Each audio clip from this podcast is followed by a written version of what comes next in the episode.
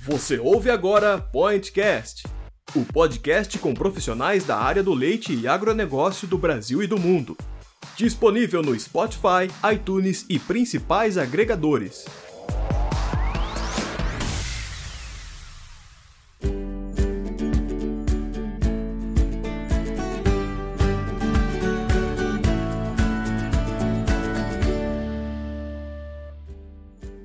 Bom dia, boa tarde, boa noite, boa madrugada para você que está nos ouvindo de qualquer lugar desse Brasil. Seja bem-vindo a mais um episódio do Pointcast, o podcast do Milk Point. Quem fala aqui do outro lado é a Maísa, médica veterinária e coordenadora de conteúdo do Milk Point. Seja muito bem-vindo ao nosso podcast. Hoje, então, nós temos um tema que eu acho que é do interesse né, de todas, todas as pessoas, todo mundo que mexe com leite, que é a alimentação de vacas leiteiras agora nesse período de seca que vai começar, que está começando agora. Eu tenho dois convidados especiais. Uma é a Stephanie, zootecnista, que participa aqui do conteúdo do Milk Point com a gente. Seja bem-vinda, Stephanie. Bom dia. Dá um alô pro pessoal. Bom dia, gente. Aqui é a Stephanie. Bom dia, Maísa. Bom dia, pessoal. seja um, um podcast aí de muita informação, que a gente consiga trocar bastante conhecimento. E vamos que vamos.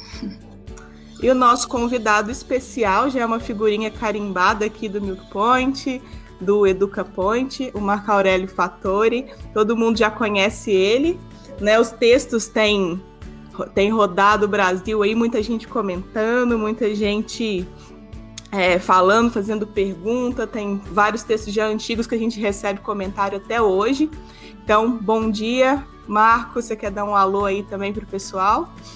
Olá pessoal, tudo bem? Bom dia, uma boa tarde, boa noite para vocês aí. Estou à disposição sempre e muito gratificante estar aqui com vocês. Muito, muito obrigado né, pelo convite mais uma vez. Eu que agradeço, Marco. Então, para quem não conhece o Marco ainda, eu vou ler aqui uma mini biografia, é, um resumo, né, que tem bastante coisa para vocês conhecerem ele. Então, o Marco Aurélio ele é formado em zootecnia pela Universidade Estadual Paulista Júlio de Mesquita, filho, e é mestre, doutor e pós-doutor em zootecnia pela mesma faculdade. Atualmente é professor da UNOeste de Presidente Prudente em São Paulo, assessor técnico e fundador da Fator Treinamentos, e como eu falei para vocês, colunista do Milk Point desde 2010 e instrutor do Educa Point. Ele tem muita experiência na área de manejo e conservação de forragens, atuando principalmente nos seguintes temas: manejo e adubação de pastagem, pecuária de leite e corte, nutrição animal, nutrição de ruminantes, regulagem de máquinas agrícolas e processamento de volumosos, destacando-se a silagem de milho. Então, gente, assuntos aí, né, nada importantes para a produção de leite, imagina, né, coisas que a gente debate aí todos os dias, que o produtor ainda tem muita dificuldade, muita, é, muitas dúvidas, e hoje a gente vai falar de um desses assuntos aí, né, principalmente alimentação de vacas leiteiras na seca, é, que passa ano, sai ano é uma, é uma discussão que tem aí. E aí, para começar, Marco, vamos, vamos falar por que, que a gente decidiu falar desse tema, né? Eu queria te perguntar, você que atua aí no, no campo, tem muita experiência com os produtores, é, ainda é comum a gente ver os produtores não fazerem planejamento forrageiro e passarem dificuldade na seca, apesar de a gente martelar nessa tecla tantas vezes? Maísa, então com relação à sua pergunta, com certeza absoluta, a falta de volumoso de inverno, né, a, o planejamento alimentar é um, é um, dos principais problemas que o produtor tem hoje. Hoje nós sofremos muito quando nós chegamos às propriedades rurais, e até um, pouco de impacto né, que provoca isso no produtor rural, a necessidade de planejar alimento. Nós sempre teremos inverno, nós temos, sempre teremos é, estacionalidade de produção de rurais seja ela por falta de luz, temperatura ou água, um desses três fatores que nós determinamos climáticos, aí, denominamos climáticos, né? Eles são favoráveis, eles são responsáveis por a falta de alimento, que o produtor rural não entende. Se você quiser elencar, então, em primeiro lugar, a falta de comida do inverno, pode ter certeza absoluta. Bom, Marco, é, dentro dessa realidade, a gente sabe que os produtores têm muitas dificuldades para se preparar para a seca. Quais são essas maiores dificuldades que os produtores enfrentam para fazer essa, essa preparação para a seca? Ok, Steph, as, as maiores dificuldades do produtor para preparar para a seca é eu, eu, eu, divido em duas partes. primeira parte é com relação à cultura que ele tem ao entendimento que ele tem, à necessidade que ele tem de fazer aquele volumoso de inverno. A segunda eu, eu divido, que é a parte com relação a acesso à tecnologia. Então, os técnicos estão aí, eu acho que devem ser procurados e com certeza absoluta. O produtor, muitas vezes, ele não conhece algumas técnicas, tá? Mas dentro desses que, eu, essa divisão que eu fiz de não conhecer técnicas, pode ter certeza absoluta, muitos conhecem e não faz porque não querem. E alguns falam assim, ó, não faz porque não tem dinheiro. Eu acredito que esse não ter dinheiro, se ele tem a produção, ele tem que se organizar. Ele a cada dia ele tem que planejar e deixar bem claro para ele mesmo, para a produção dele mesmo, que ele precisa fazer aquela técnica lá. Então ele precisa usa, fazer, aqui, fazer uso daquela técnica para atender os animais na seca. Então ele precisa fazer esse, esse, esse processo. Para tanto, às vezes ele não quer fazer, mas ele precisa fazer. É isso que nós falamos sempre para todo mundo. E é engraçado essa questão de não ter o dinheiro, né? Porque ele não faz e aí ele tá perdendo dinheiro lá na frente, né, Marco? E às vezes é um dinheiro que ele nem sabe, né? Que ele poderia estar tá ganhando, porque o animal, a gente sabe, vaca que, que não come, não produz, né? Então, é um dinheiro que ele está deixando de, de ganhar, ele poderia. É, naturalmente, a gente tem uma diminuição na produção na, na época de seca, muito em função dessa da maioria né, dos produtores do Brasil serem a pasto, mas existe uma existem formas de minimizar isso, né? E é isso que o produtor precisa entender, que tem jeito, né? Outras pessoas fazem, então existe um caminho. E dentro disso daí, eu queria te perguntar então. É, agora a gente já está em cima né, da, da seca e tal, mas é, já para deixar registrado, já para o produtor que vai passar aperto nesse ano saber quando que ele precisa começar a se preparar para esse período do ano? Olha, né, é só, é só fazer um gancho no que você falou, o produtor não só perde dinheiro, ele deixa de ganhar também. Então ele não é só perder dinheiro, ou seja, ele precisa, com certeza absoluta, entender que se ele deixar de fazer comida, ele vai ter problemas com relação à sua produção é, o que, que ele pode assim é, pensar, né? Que que eu, quando que eu tenho que procurar entender que eu preciso fazer forragem, por exemplo, o inverno de 2021 agora, ele não vai pensar em fazer essa comida agora. Ele teria que pensar o mais correto possível é que no final da seca de 2020 ele já tivesse pensado e tivesse dimensionado e planejado a alimentação para ser utilizada agora em 2021. Eu sempre falo que muitas vezes o que, que acontece? Ah, mas a silagem se colhe em março, mas ela se planta em novembro. Então, consequentemente, no final da seca, já tem que começar a fazer o preparo de solo, a amostra de solo, preparar solo, fazer tudo certinho, para que eu tenha o milho para ser cortado em fevereiro, março, tá? Então, com certeza absoluta, nós precisamos entender que essa é, comida deste ano 2021, ela deve ter sido pensada, dimensionada e planejada em 2020 tá? É lógico que ele pode ainda possibilidade de comprar, porém, quando ele compra, que todo mundo compra, ele vai pagar mais caro.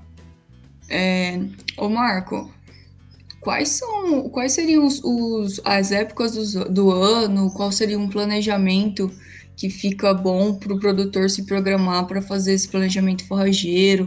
Toda essa parte de, de gestão dessa, de, da questão de pastagem, para ele não passar aperto.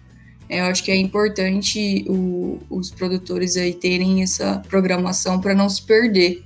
E aproveitando, pessoal, a gente está pensando aqui, vamos trazer para vocês um calendáriozinho com essa programação, com, com todas essa, essas informações aí, para ajudar o produtor na hora de, de se programar né, nessa questão de planejamento de forragem pelo ano.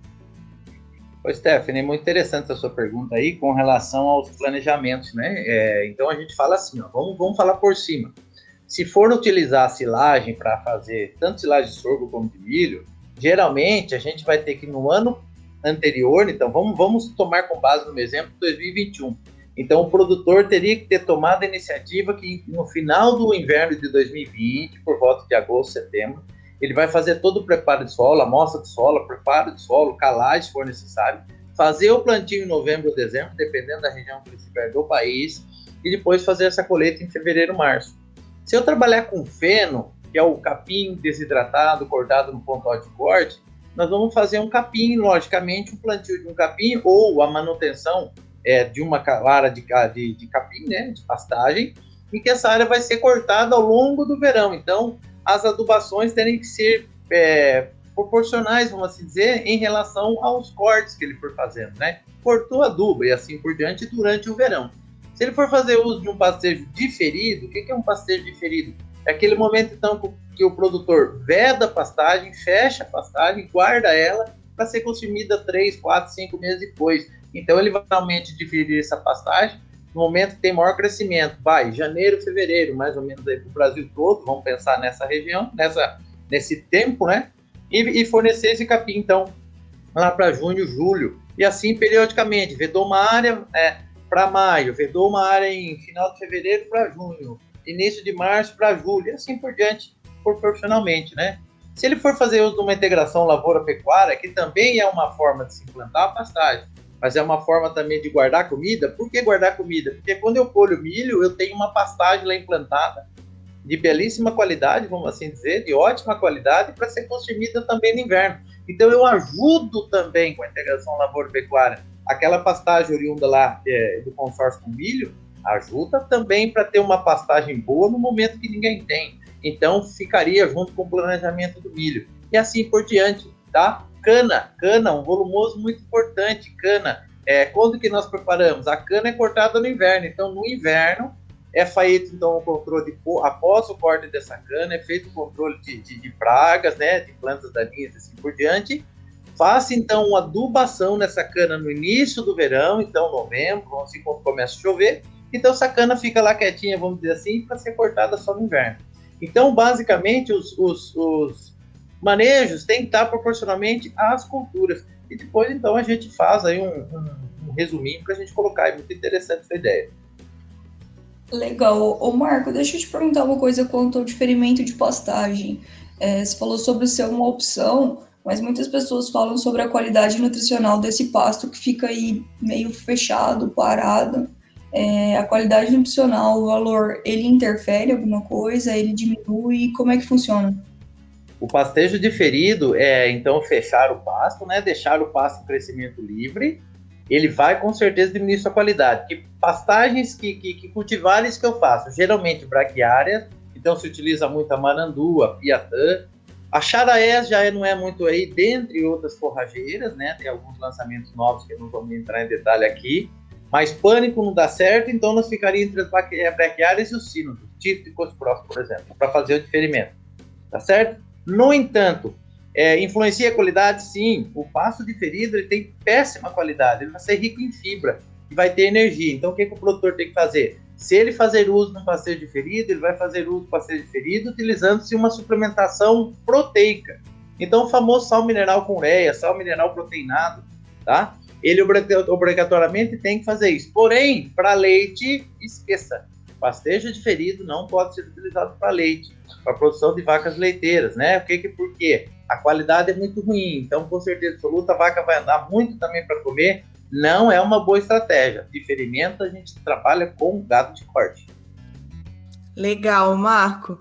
Então, aproveitando isso daí, é, deixa eu te perguntar, um texto que você fez é, recentemente até para o Milk, foi falando de estocar o alimento que, que é excedente no verão, né? Você quer falar um pouquinho como estratégia para seca? Às vezes é um, um alimento ali que está sobrando né, no tempo da, das águas e o produtor pode aproveitar isso de alguma forma. Você pode comentar um pouquinho sobre isso? Claro, mas é assim, ó, a pergunta que você está me fazendo é assim sobre, é, lógico, né? Eu posso ter uma área de silagem, essa silagem não vai ser usada no verão embora alguns sistemas de produção leiteiros usem lá o cristal, por exemplo, cristal, aí, aí a pronúncia vocês me corrijam, certo? Mas o gado confinado, em que eu vou utilizar essa silagem o ano todo. Mas geralmente nós estamos falando aqui para o inverno, então eu posso plantar o milho, que não vai ser pastejado, é uma forrageira que vai ser feita para corte, sem ensilar. Esse excedente de produção que eu me referi e refiro agora, pode ser, por exemplo, o excesso de capim que o produtor tem nos piquetes. Então, ele planejou, por exemplo, em janeiro, fevereiro, para 10 vacas. E eu tenho lá um excedente de capim, choveu bastante, eu tenho comida, teria comida para 15 vacas. Então, teoricamente, o produtor ele vai ter que, às vezes, pular um piquete do rotacionado que ele tem, e esse piquete, esse excedente de produção, pode ser cortado e pode ser ensilado. Silagem de capim, Marco, é a melhor opção? Não, mas é uma forma de guardar alimento, tá certo? Nunca o capim vai ser superior à silagem de milho. Silagem de capim é inferior. Mas para quem não tem um volumoso de inverno ou guarda um volumoso de inverno, precisa de comida para inverno, esse capim excedente pode ser cortado. Lógico que tem algumas técnicas para fazer isso, corta, pôr lá o, o aditivo absorvente para puxar o excesso de umidade, o capim tem grande umidade perante a silagem de milho, e faça então o quê? Faça então um, um volumoso guardado, para que ele utilize esse excesso e guardar esse excesso para o inverno quando falta, tá? Então o produtor também pode fazer isso, e ele deve fazer isso.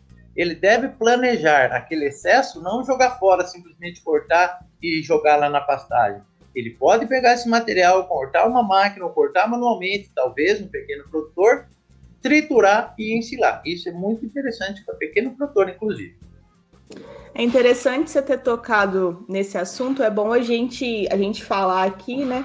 É, essa questão do, do confinamento, nosso essa, essa questão da sazonalidade da produção, você me corrija se eu estiver errada, mas ela afeta é, principalmente né, os produtores que estão produzindo a passo. Então, a maioria das dicas, das coisas que a gente está falando aqui, seria do sistema passo, porque naturalmente o pessoal que faz o confinamento, ele já tem um, um planejamento, né? Porque eles precisam alimentar o animal confinado durante o ano todo, né?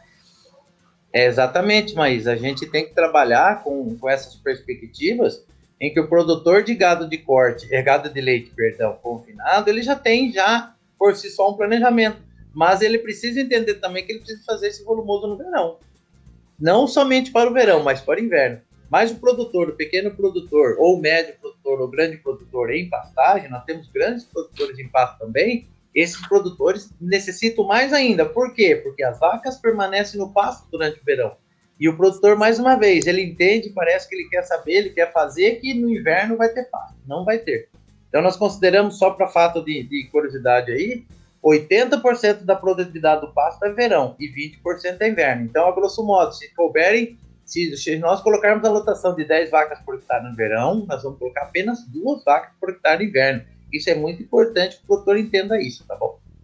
Legal. E pensando nessa questão do pasto aí, Marco, a gente pensa, né, no tempo das águas, tempo da seca, a gente costuma falar muito essa denominação, e aí as pessoas podem pensar assim, ah, então no, no inverno a gente não vai ter muita chuva, talvez a irrigação de pastagem seja uma alternativa. É uma alternativa mesmo, ou por que que não funcionaria? Ó, a irrigação de pastagem é uma coisa muito interessante, até tem um trabalho que eu acompanhei do pessoal, feito um trabalho feito na Embrapa, orientado, um orientado do meu orientador na época que nós fizemos mestrado, e ele mostra que a irrigação, incrível que pareça, ela só é viável quando tem luz e temperatura.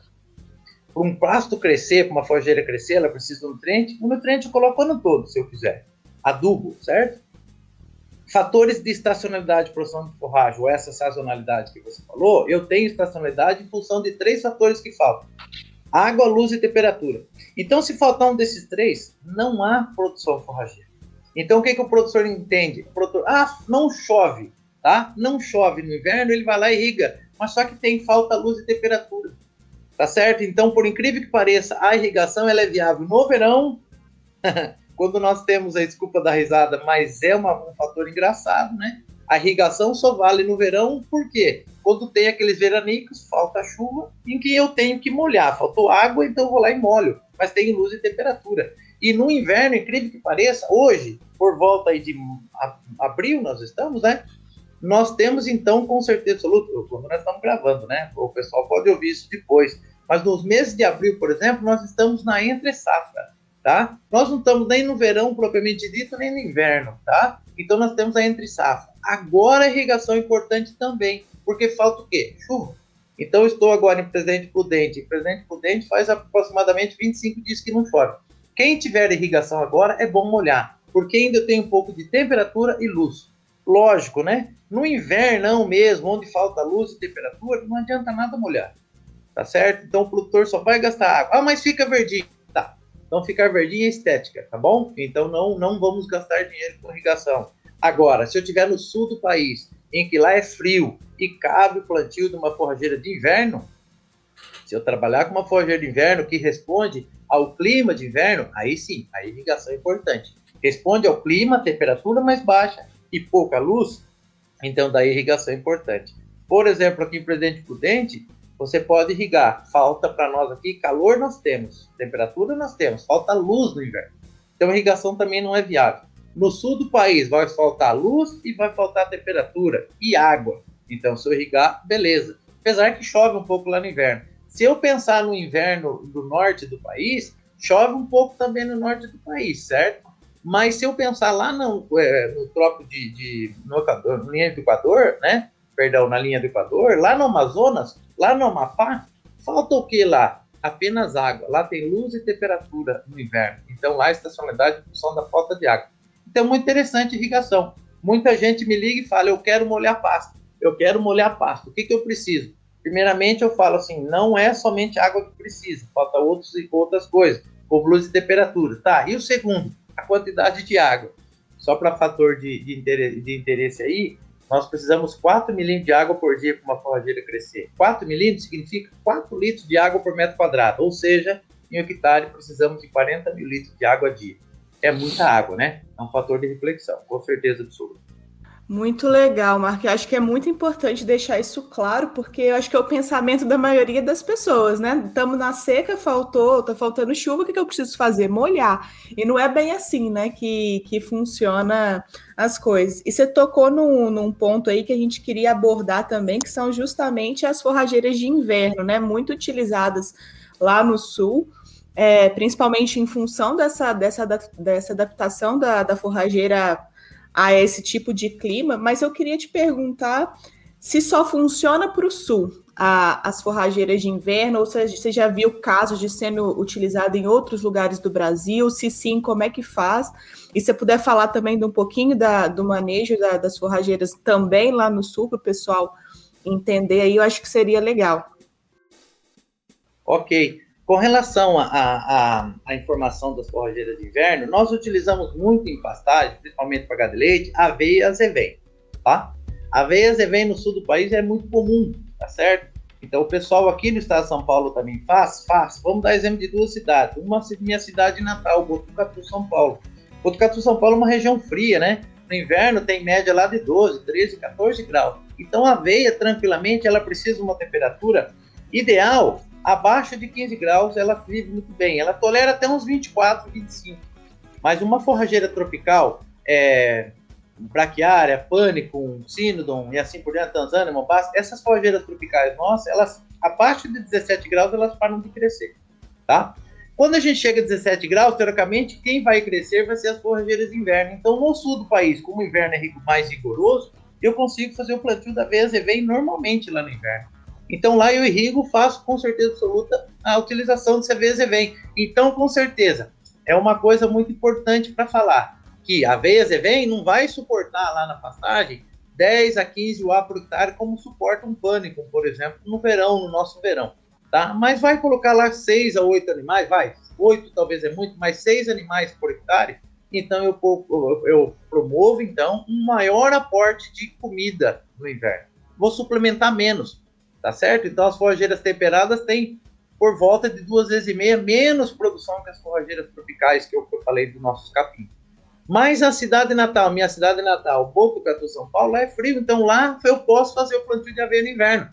E ainda o pessoal faz a sobressemeadura. Pega o rotacionado, o capim não vai crescer no inverno, rebaixa um pouquinho ele, semeia, joga essa aveia, né? Joga esse azevém, molha essa pastagem, deixa o gado compactar lá, pisar por cima, teoricamente 30, 35 dias depois eu tenho uma pastagem de aveia junto com a pastagem de capim, tá? Ou Tanzânia Mumas, que nós chamamos isso de quê? De sobre-semeadura de aveia, tá? São Carlos, em Pecuária Sudeste, o pessoal usa muito isso aí. Essa técnica, inclusive, eu acredito que foi bem aperfeiçoada lá. Se não nasceu lá, é, foi aperfeiçoada lá, tá certo? Eu não tenho bem certeza nesse momento. Mas, por exemplo, Presidente Prudente, onde eu estou agora, nós temos inverno aqui de aproximadamente 25 graus, 23 graus. A gente brinca, né, que quando faz uma, uma temperatura mínima de 12 graus, 7 graus aqui prudente, a gente brinca, né, que acaba o estoque de qualquer comida mais quente, né? Então, se você pensar fazer uma feijoada aqui no inverno, acaba o estoque, porque é muito frio. O pessoal não é acostumado com frio. e lá 12 graus, 13 graus em Botucatu, São Paulo, o pessoal fica totalmente tranquilo porque já é acostumado, tá? Então essa forrageira de inverno, ela pode ser utilizada, mas uma chance de informação muito importante nesse momento. Ela pode e deve ser utilizada onde ela for proporcional que vai atender os seus requisitos de crescimento. Não adianta nada o produtor pensar em aveia para dente prudente. Não nasce. Nascer nasce, mas fica pequenininha, não tem produção. Então aqui não é frio suficiente para aveia. Isso é muito interessante que o produtor saiba também. Isso é muito importante para o sucesso da sua produção, com certeza absoluta. Muito legal. E só para a gente pensando nessa questão de calendário aí, Marcos, só para a gente ter uma ideia, quando que o pessoal já começa a plantar as, as forrageiras de inverno, para a gente ter uma, uma noção para ter esse alimento é, em tempo hábil? Nesse caso, o plantio da aveia, ele vai ser agora, na entre safra, então quando começa a esfriar. Então, abril, por exemplo, lá em Botucatu, lá em São Carlos, o pessoal pensa em plantar aveia em abril, quando começa a esfriar. Então, mesmo aqui em Prudente, por exemplo, ontem fez 33 graus ainda, né? Na minha região natal, conversando com meus pais, eles falaram, aqui deve estar uns 28. Então, daqui uns dias, né, por é, o terço final de abril ou no final de abril, já dá para começar a fazer esse plantio. Por quê? Porque o começo começou já nessas regiões mais frias ter um declínio da temperatura. Então, qual seria o, o calendário para fazer o plantio de aveia e azevém, por exemplo? Em sobressemeadura ou em, em cultivo solteiro? Nas regiões mais frias, seria na entre safra. Então, é abril, início de maio. Em algumas regiões, em abril, já tem uma temperatura já o suficiente para fazer plantio. Tá? Então, em Botucatu, vamos, em São Carlos, eu acredito que final de abril seria mais ou menos um divisor de águas aí que a gente já começa a pensar ou poder começar a pensar nesse plantio da aveia em função de que daqui para frente as condições serão favoráveis para ela e desfavoráveis para o capim. Nós já estamos sentindo já os déficits de produção. Cabiam, por exemplo, os rotacionados que eu assisto lá, 12, 15 UA por hectare. Hoje nós já estamos trabalhando uma taxa de rotação de 10. E daqui a um mês, teoricamente, essa rotação já vai caindo para 3, 4. Então, se aqui tivesse temperatura favorável, eu já começaria a plantar abelha. Entendi, legal. Então o produtor tem que olhar muito a realidade de onde ele ele está mesmo, né? E isso é uma coisa até eu lembrei agora que você cita em algum dos seus seus textos, acho que é o de sobre inverno mesmo, é, para o planejamento né, do, do, produtor ter esse hábito de acompanhar previsão do tempo, de, de monitorar isso, de não ficar a esmo, assim, né? A, como você falou, colocar o joelho no chão e pedir a Deus, pelo amor de Deus, que chova ou que faça a temperatura ideal, né? Que ele tenha esse hábito de acompanhar, de saber a, a previsão e assim é, conseguir fazer um planejamento melhor da sua produção, né? Ô, Maísa, eu, é a parte que você tocou, a parte que eu mais gosto, quando a gente é, conta aquela historinha bem rápida o produtor rural foi lá e arou a terra, o vizinho foi lá e arou também. O produtor plantou, ele foi, o outro foi lá e plantou também. O outro dividiu, é, adubou, o outro foi lá e adubou também. O outro foi lá, dividiu em piquetes, outro lá foi lá e dividiu também. Outro, sempre, um dia lá aconteceu de pegar fogo na pastagem do primeiro. O segundo foi lá e tacou fogo na pastagem dele também. Isto é copiar. Não devemos copiar. Chega de copiar. Outra coisa engraçada que eu sempre gosto de falar é que sempre perguntava lá próximo ao sítio do meu pai, tinha um senhor que via o, o, o tempo. Perguntava para ele assim: vai chover hoje, seu Zé? Estou dizendo seu Zé num um exemplo uma brincadeira. Não, hoje não chove. Seu Zé, vai chover amanhã? Não, não chove. Ou um dia eu fui lá, seu Zé, vai chover hoje? Falei, quatro e meia da tarde vai dar uma garoinha mais pouca. E de caso, de fato, choveu. E eu fui curioso, você sabe que eu sou meio gordinho, gordinho é curioso, né? Gordinho foi lá e foi perguntar, seu Zé, como que o senhor sabe? Onde que o senhor vê? O senhor vê na posição do solo, no vaso? Não, eu escuto no meu radinho de pia. O que, que eu quero falar? Não é pia que eu estou falando, é pilha, né? Então, o que eu quero dizer é o seguinte: eu escuto meu radinho de pilha. Hoje, pessoal, todo mundo, a maioria das pessoas tem um celular. Lá tem um, uma previsão de tempo. Então, o produtor não pode mais falar assim: ah, eu não sabia que esse ano não ia chover.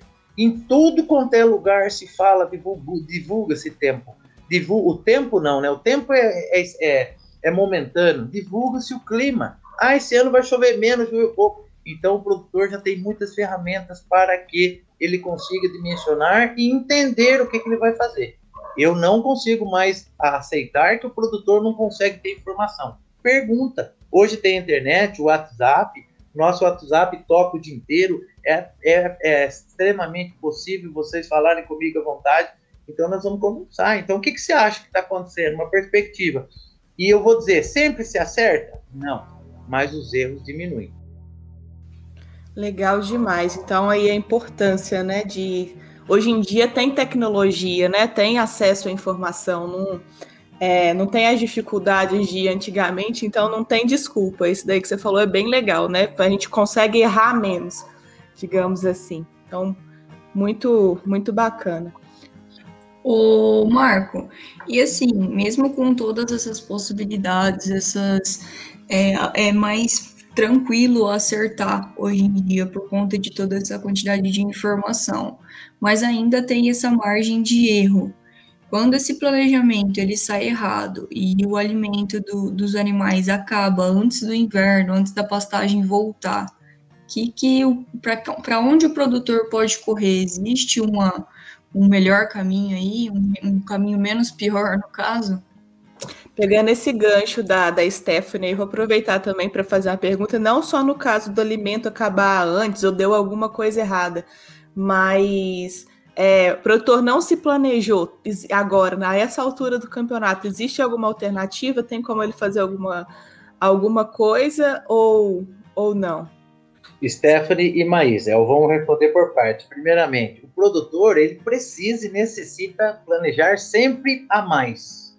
No mínimo, no mínimo, no mínimo 10%. Ô Marco, você gosta de trabalhar com quanto? 30 a 50% a mais. Ô louco, é.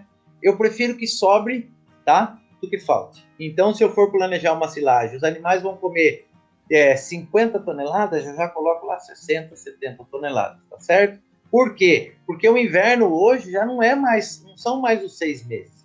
O inverno hoje já se estendeu mais. Então, o ano passado, por exemplo, num trabalho que eu tenho, nós fornecíamos silagem para vaca de produção de leite em pastagem, em pastagem em dezembro.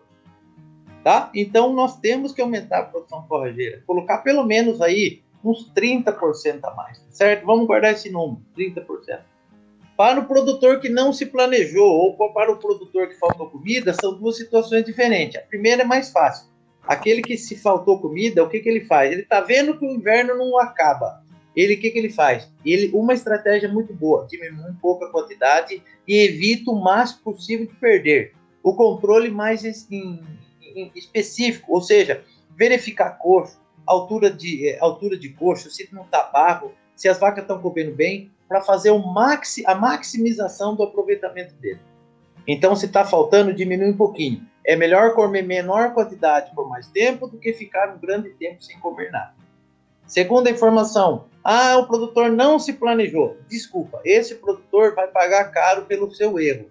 O que, que é erro? Pagar mais caro na alimentação.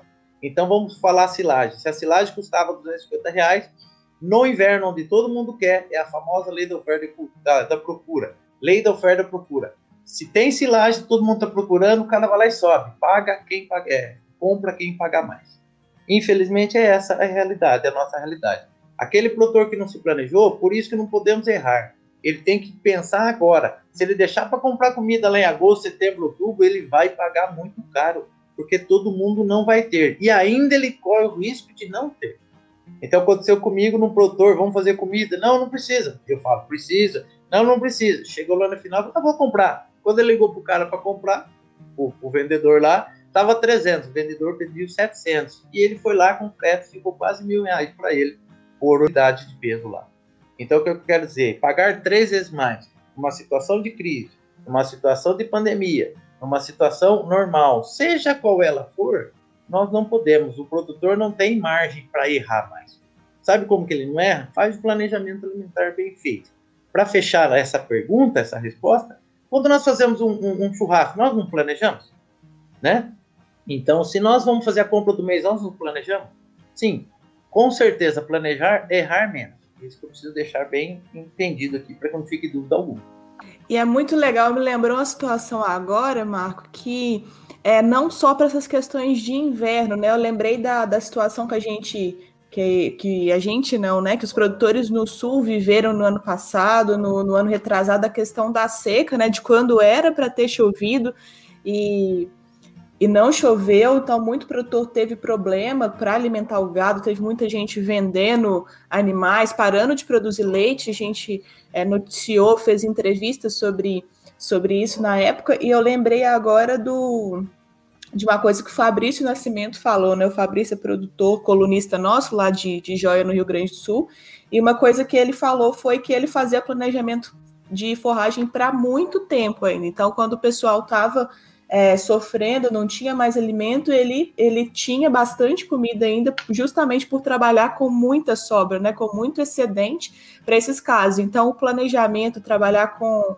com isso daí, com é, comida a mais, né, se a gente consegue manter, consegue armazenar, nunca é demais, porque não só na situação de, de seca, mas também em situações imprevisíveis, né, em coisas que acontecem, assim, por exemplo, essa questão da seca, é que, que ninguém está esperando, você consegue ainda ter uma alternativa, você consegue se sair bem, né? Então, se tem condição de armazenar, tem condição de, de ter, não tem, não tem por que não fazer, né?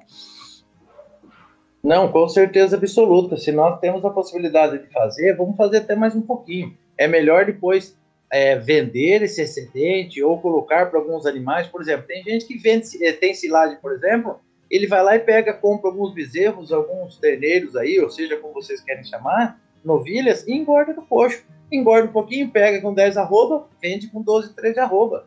Tá? Então, o excedente de comida pode ser colocado para isso. Não que o excedente nunca se joga fora.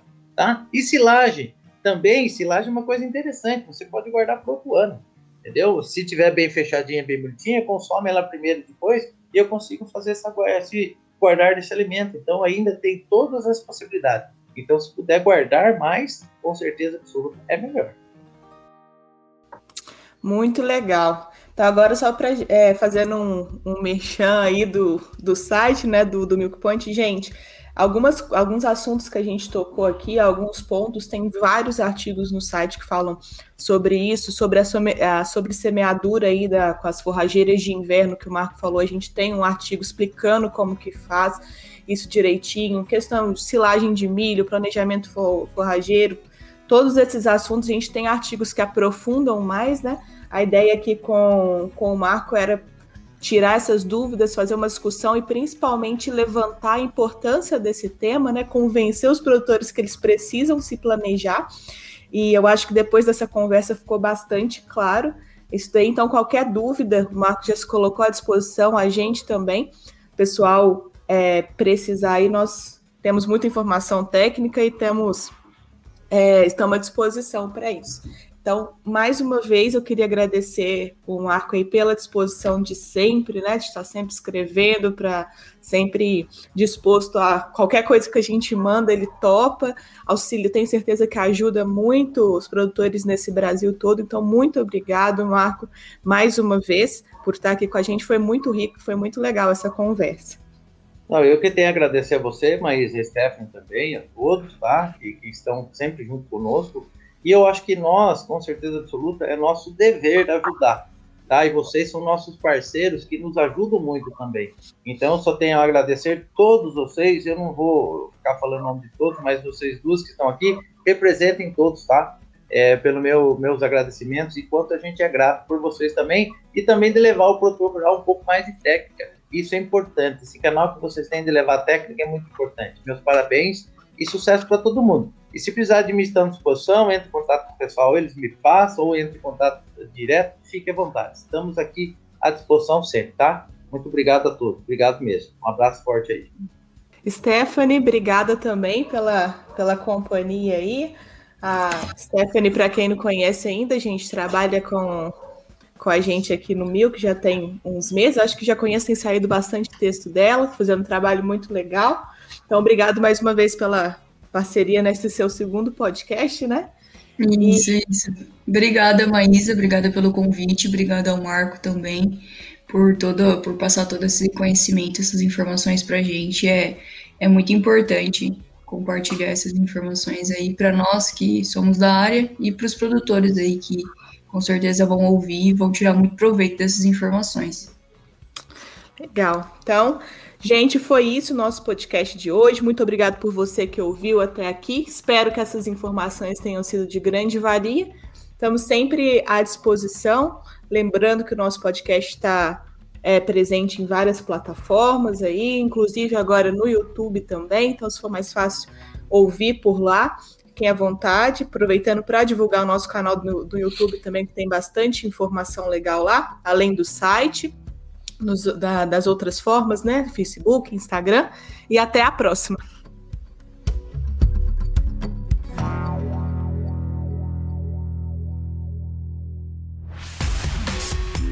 Você ouviu o Pointcast? Confira todos os episódios na íntegra pelo Spotify, iTunes ou acesse www.milkpoint.com.br, clique na aba Notícias e Mercado e depois em Podcasts. É grátis. Pointcast, o podcast do portal Milk Point.